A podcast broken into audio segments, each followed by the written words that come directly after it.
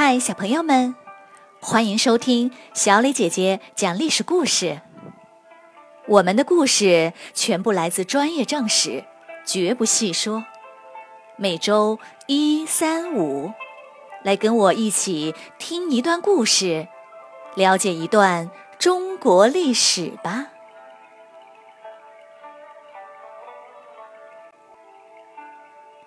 今天我要给你们讲的是楚河汉界。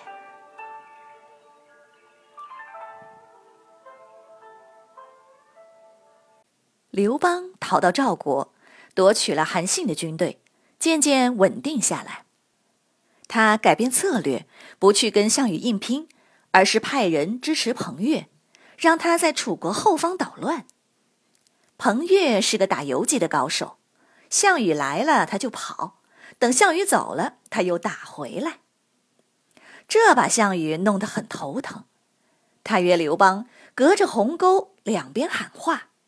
项羽喊道：“刘邦，你的老父亲在我手里，你投降吧，不然我就宰了他。”刘邦苦笑一声，无奈的回道：“我们都是楚国人，都是兄弟，我的父亲就是你的父亲，你要杀你的父亲，那就杀吧。”项羽哭笑不得，又喊道。你这个老匹夫，有种我们单挑啊！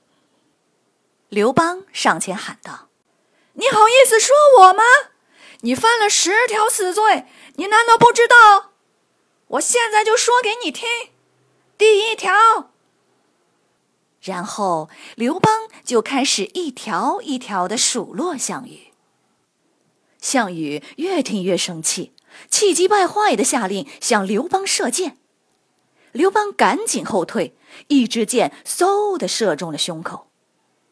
刘邦假装射中了脚，大声喊道：“哎呀，我的脚，疼死了！”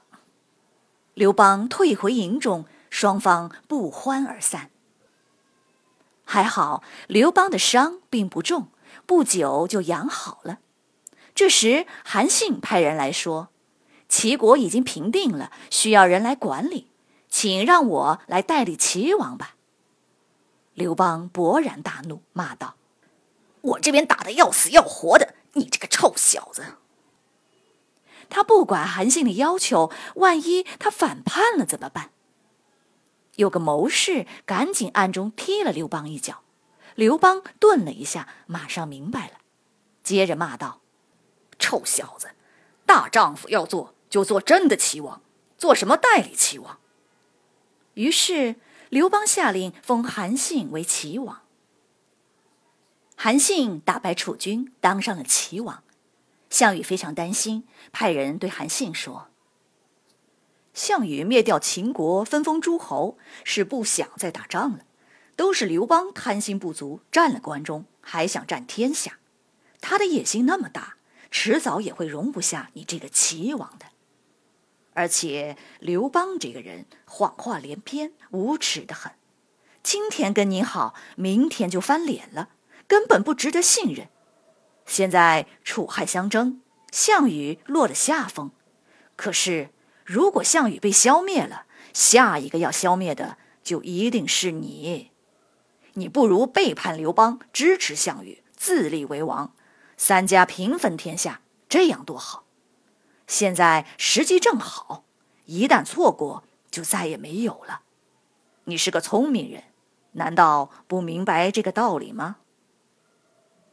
韩信回答说：“当年我在项羽手下当过小官，他根本不听我的建议。刘邦却公开拜我为大将军，听从我的计策，我才有今天。我怎么能背叛他呢？算了，你还是请回吧。”就在这时候，彭越打游击，又拿下了楚国十几座城，断了楚军的粮草。项羽只好亲自出马，好不容易收复了城池。另一边的前线却又打了败仗，韩信那边也让人提心吊胆，项羽被整得焦头烂额。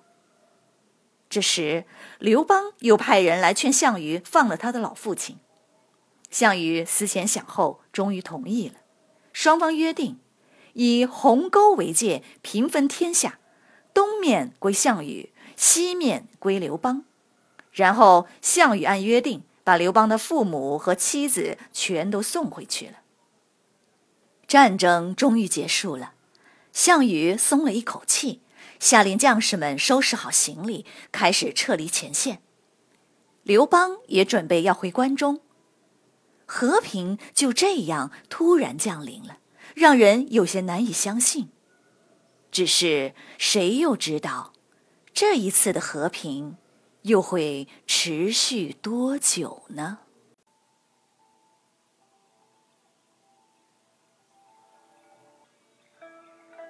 小朋友们。今天的故事就讲到这里，你来说一说，如果你是韩信，你会背叛刘邦吗？为什么呢？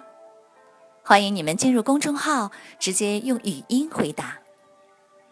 好了，谢谢你们的收听，那我们下个故事再会吧。